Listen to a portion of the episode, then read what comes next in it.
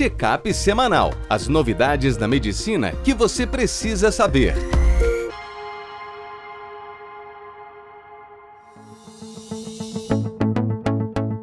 Olá a todos, meu nome é Ronaldo Xmonte, eu sou editor-chefe médico do portal PebMed. Bem-vindos a mais uma edição do Check-up semanal com as novidades na medicina que você precisa saber para começar a semana atualizado. Hoje, a gente vai falar manejo de suicídio para os clínicos, abordagem ao paciente com policitemia, novidades da diretriz Gold de DPOC de 2023, manejo do paciente queimado e abordagem à cervicalgia no pronto-socorro.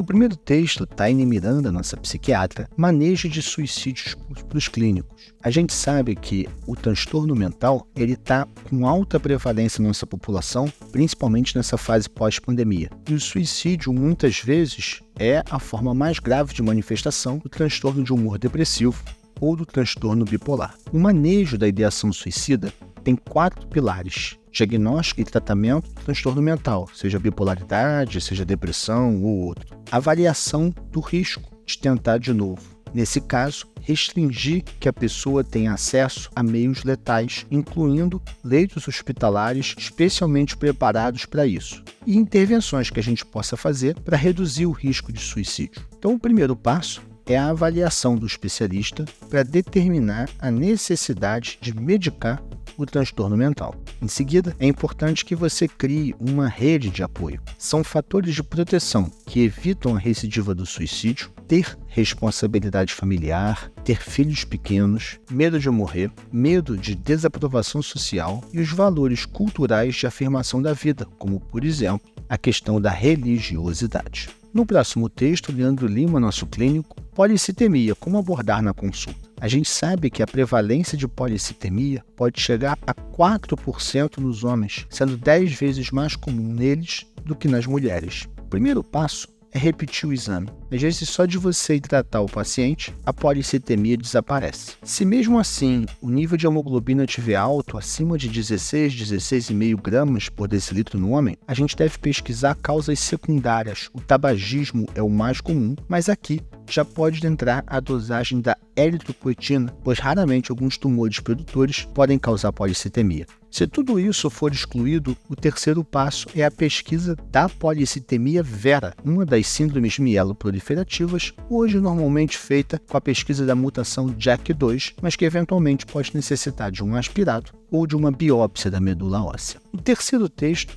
quais as principais mudanças trazidas no tratamento de DPOC Gold 2023. Então, uma das coisas que veio de novidade é a questão da classificação, porque ao contrário do que a gente pensa, que todo DPOC é pelo tabagismo, esse é o chamado DPOC-C, do tipo ambiental, a gente pode ter outros tipos. Por exemplo, tem o DPOC-P, de poluição ou de queimada, o DPOC-I, que é pós-infecção, o DPOC-A, que é associado com asma, também chamado de ascos, e o DPOC-G, que é geneticamente determinado. Além de falar sobre a etiologia, eles também mudaram a classificação. Antigamente, o DPOC era dividido em A, B, C e D, baseado na capacidade funcional e no número de exacerbações. Atualmente, os grupos C e D eles foram fundidos. Esse é o grupo que exacerba muito e interna. Então nós temos o grupo A, que é o doente oligossintomático e pouco exacerbador, o grupo B de bola, que é o sintomático,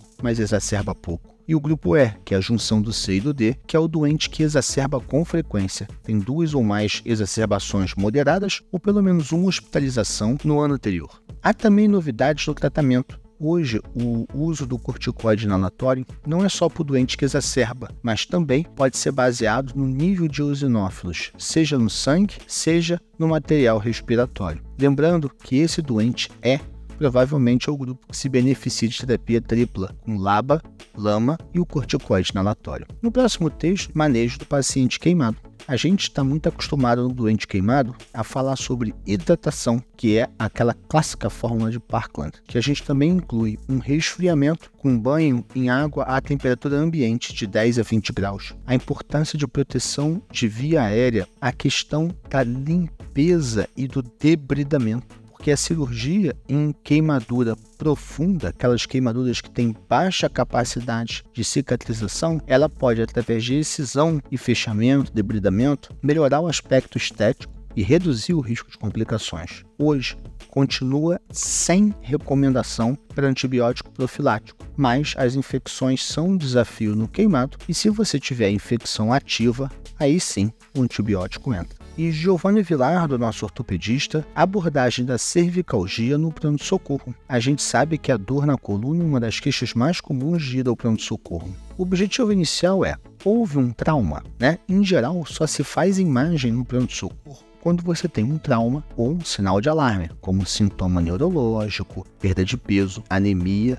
febre. O segundo passo é ver se a dor tem etiologia mecânica ou inflamatória. O mais comum é a dor mecânica, aquela que piora com o exercício ou com a posição e que quando a pessoa fica em repouso melhora. Das dores mecânicas, preocupa aquela que tenha sinais de radiculopatia. O teste da distração e a manobra de Spurling são testes que, apesar de pouco sensíveis, são bastante específicos e é interessante que o médico da emergência aprenda a fazê-los para poder utilizar. Por outro lado, as dores de origem inflamatória, que têm rigidez matinal, que são constantes, essas requerem uma avaliação para ver se não há uma causa secundária por trás. O tratamento padrão para cervicalgia, na ausência de contraindicação, é o anti-inflamatório não esteroidal. Se você quiser saber mais sobre esses e outros assuntos e se manter atualizado, não deixe de acessar www.pebmed.com.br. Um abraço e até a próxima!